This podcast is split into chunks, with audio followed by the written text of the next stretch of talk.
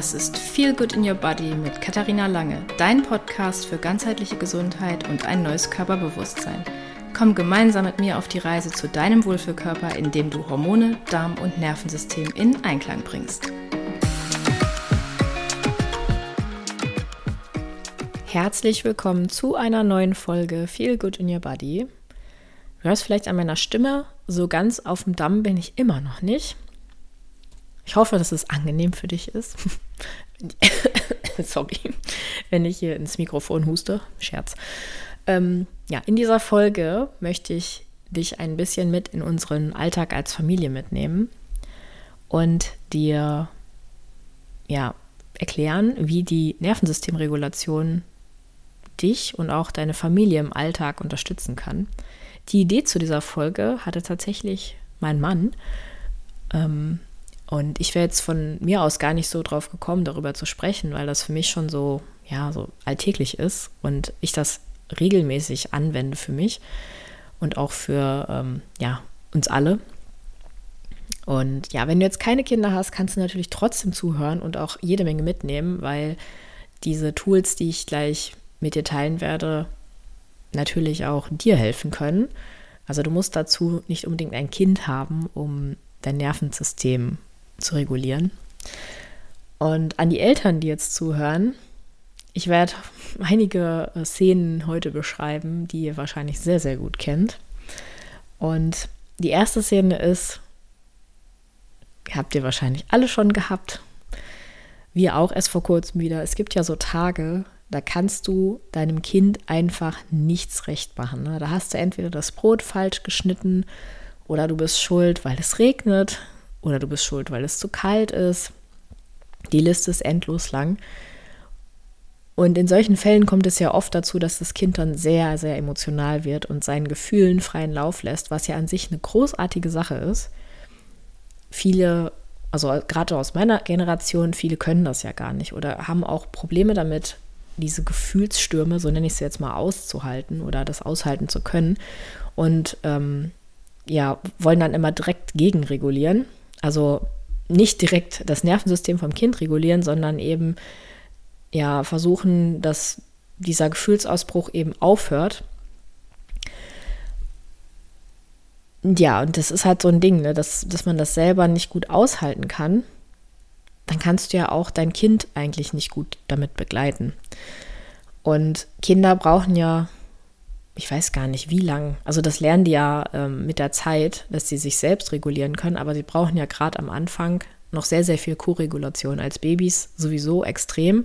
Das nimmt natürlich dann so ein bisschen ab zum Kleinkindalter, aber ich habe auch jetzt noch den Eindruck, dass mein Sohn das oft auch einfordert. Der sagt dann auch wirklich, Mama, ich kann mich jetzt nicht beruhigen, kannst du mir bitte helfen? Und das finde ich ja schon mega geil, dass der das für sich so erkennen kann und dann auch dieses ja, Bedürfnis äußert und das auch für sich einfordert. Das hätte ich zum Beispiel niemals gemacht als Kind. Also auf die Idee wäre ich, glaube ich, überhaupt nicht gekommen.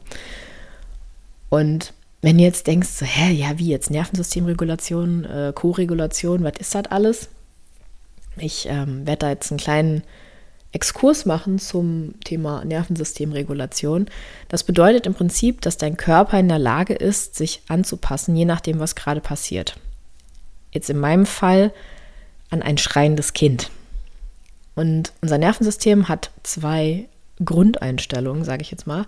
Einmal die Anspannung und die Entspannung. Die Anspannung ist dann aktiv, wenn du in Stresssituationen kommst, wenn du ja kämpfen oder fliehen musst. Haben wir natürlich heutzutage nicht mehr so. Das äh, ist so aus der Evolution noch in uns drin, dieses Kämpfen, ich muss um mein Leben ähm, kämpfen, ich muss vor wilden Tieren weglaufen. Das haben wir jetzt nicht mehr, zum Glück.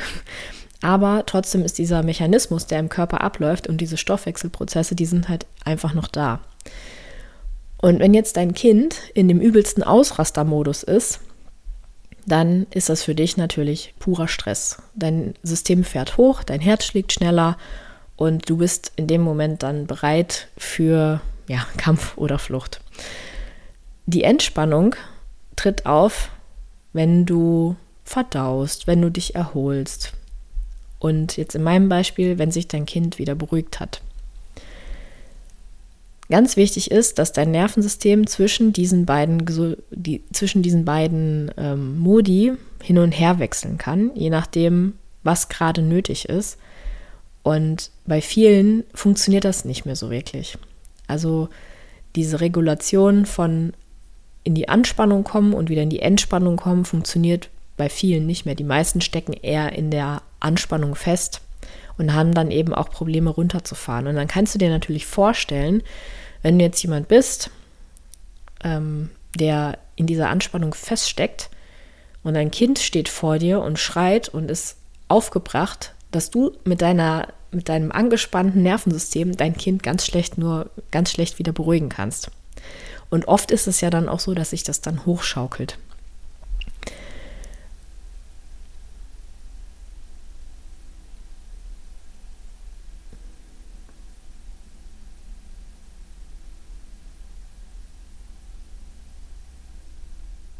Deshalb ist es halt super wichtig, das eigene Nervensystem im Balance zu halten, damit du eben, wenn du in so eine Situation kommst, gut oder ich sag mal nicht gut, sondern entsprechend reagieren kannst und dann dein Kind auch beruhigen kannst.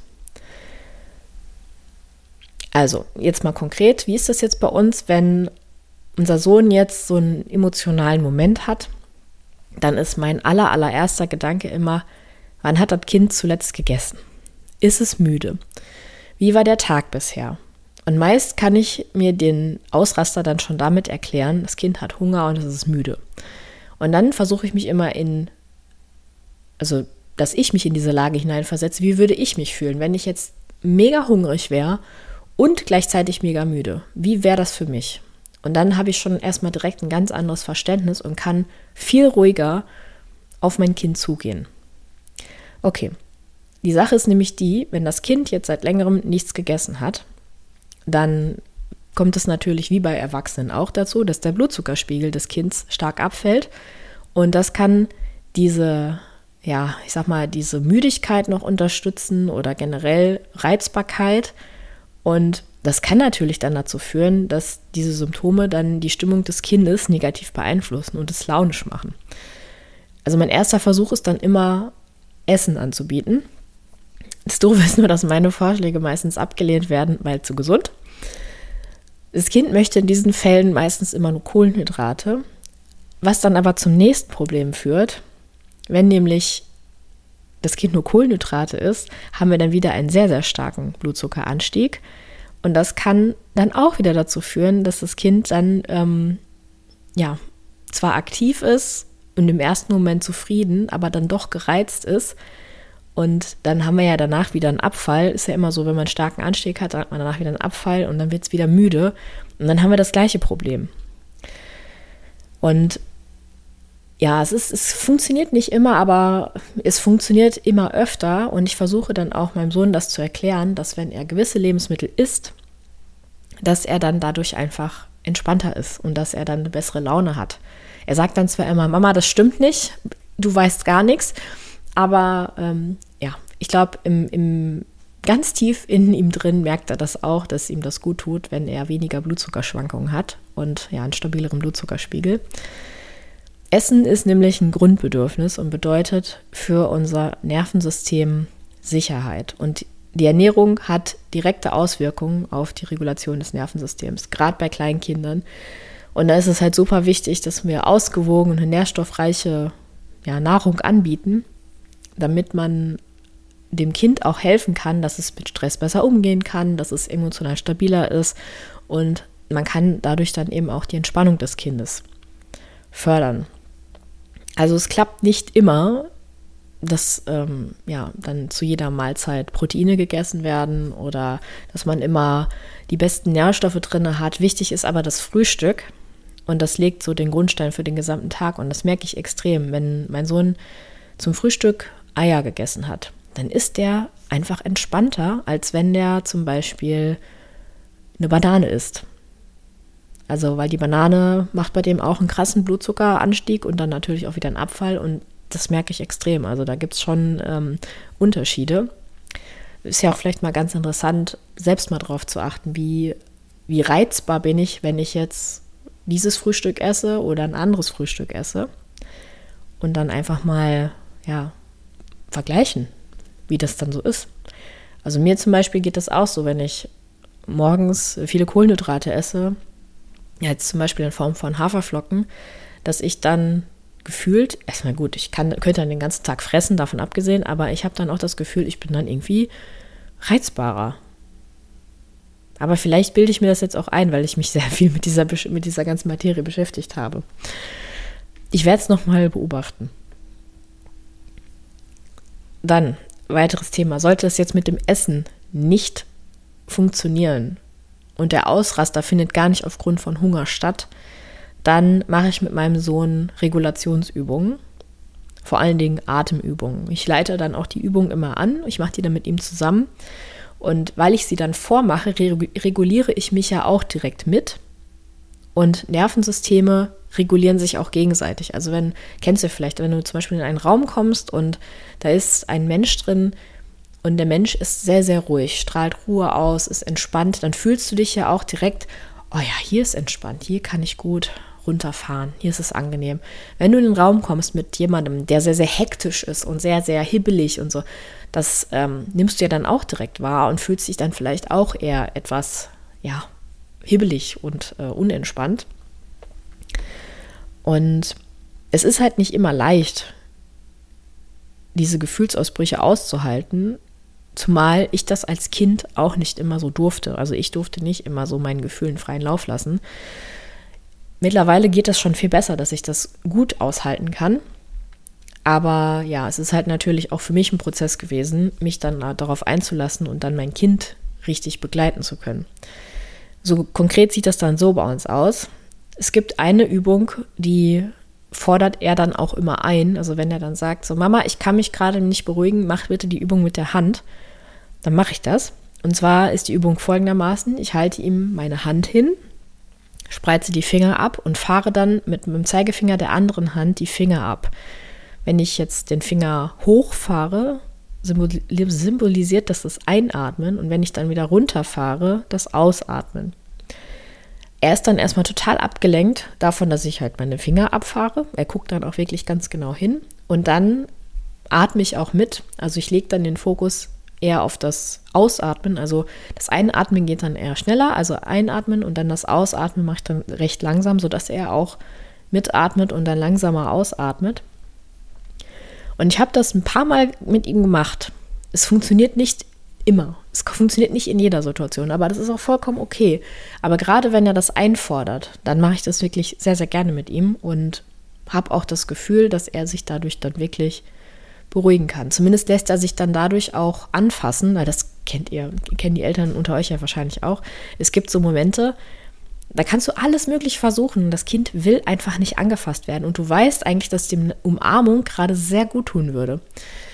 Aber ja, Kinder haben ihren eigenen Willen. Es ist ja auch gut so, dass die dann auch sehr gut Grenzen setzen können. Sagen, ich möchte jetzt nicht angefasst werden. Voll geil, finde ich super. Aber meistens hilft mir dann zum Beispiel diese Atemübung, ihn so darauf vorzubereiten, dass ich ihn dann auch in den Arm nehmen kann. Und das ist dann nochmal ja, eine andere Form der Co-Regulation, wenn man dann in Körperkontakt geht. Und das funktioniert dann in den meisten Fällen. Das ist immer so witzig, dann habe ich den auf dem Arm und ähm, er schreit mich dann noch an und sagt so, das funktioniert nicht, du kannst mich nicht beruhigen, aber knet, er knetet dann gleichzeitig schon mein Ohr und dann merke ich immer so, okay, wenn er mein Ohr knetet, dann äh, haben wir uns gleich beruhigt. Also es funktioniert auf jeden Fall. ja. Und ja, wir versuchen das eben wirklich in vielen Situationen anzuwenden und vor allen Dingen auch ihm gegenüber, ja, feinfühlig zu sein. So wie fühlt er jetzt sich jetzt gerade? Was könnte jetzt gerade sein Thema sein? Natürlich weiß man das nicht immer, aber meistens hat man dann so ein ganz gutes Gespür dafür.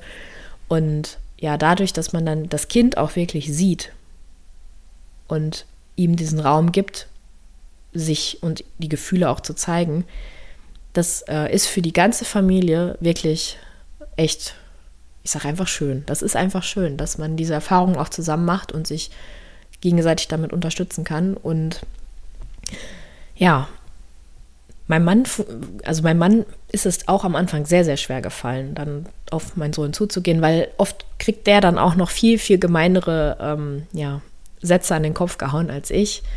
Und da muss man das natürlich auch erstmal schlucken können und äh, in dem Moment das auch zu, zur Seite packen, dass das jetzt kein persönlicher Angriff ist, sondern dass ähm, ja das jetzt gerade auch aus der Überforderung heraus passiert, weil das Kind sich gerade nicht anders zu helfen weiß. Und mit dem Wissen funktioniert es dann meistens ganz gut, dass man doch aufeinander zugehen kann. Und ja, es klappt immer besser, dass auch mein Mann dann den, mein Sohn beruhigen kann. Und das freut mich natürlich total, dass die da jetzt auch so auf einer, ja, auf einer Ebene unterwegs sind. Ja, um jetzt nochmal auf die Übung zurückzukommen, generell, wenn du dein Nervensystem regulieren möchtest, ist Atmung wirklich ein sehr, sehr hilfreiches Tool. Also wenn du doppelt so lange ausatmest, wie du einatmest, hat es auf jeden Fall einen entspannenden Effekt auf dein Nervensystem. Und das kannst du natürlich jederzeit auch anwenden. Das ist ja das Schöne daran, das sieht dir ja keiner an. Wenn du jetzt in einem Stress, stressigen Moment bist und du fühlst dich auch irgendwie ähm, getrieben, dann machst du so eine Atemübung und die kannst du ja sogar auch unter Leuten machen. Es, fällt keinem auf. Aber du kannst dich damit regulieren und dein System runterfahren, damit du wieder, ja, entspannt bist. Und wenn dir das gefallen hat, dass ich auch mal so ein Thema angesprochen habe, also Richtung Nervensystemregulation, da habe ich ja bis jetzt noch nicht so viel in diesem Podcast gemacht, freue ich mich natürlich sehr über eine Rückmeldung. Gerne bei Instagram, gerne per E-Mail. Die ganzen Daten sind auch unten in den Show Notes verlinkt, da könnt ihr auch gerne mal gucken. Und ja, ich hoffe, du konntest für dich ein bisschen was mitnehmen. Ich konnte dich damit ein wenig inspirieren, auch gerade so mit dem Miteinander in der Familie. Kannst du natürlich auch für deinen Partner nutzen, ne? Also feel free. Wenn du denkst, dass diese Folge vielleicht noch andere Frauen in deinem Umfeld oder andere Familien in deinem Umfeld interessieren könnte, dann kannst du die natürlich auch gerne teilen. Das freut mich umso mehr. Fühl dich wohl, deine Kati.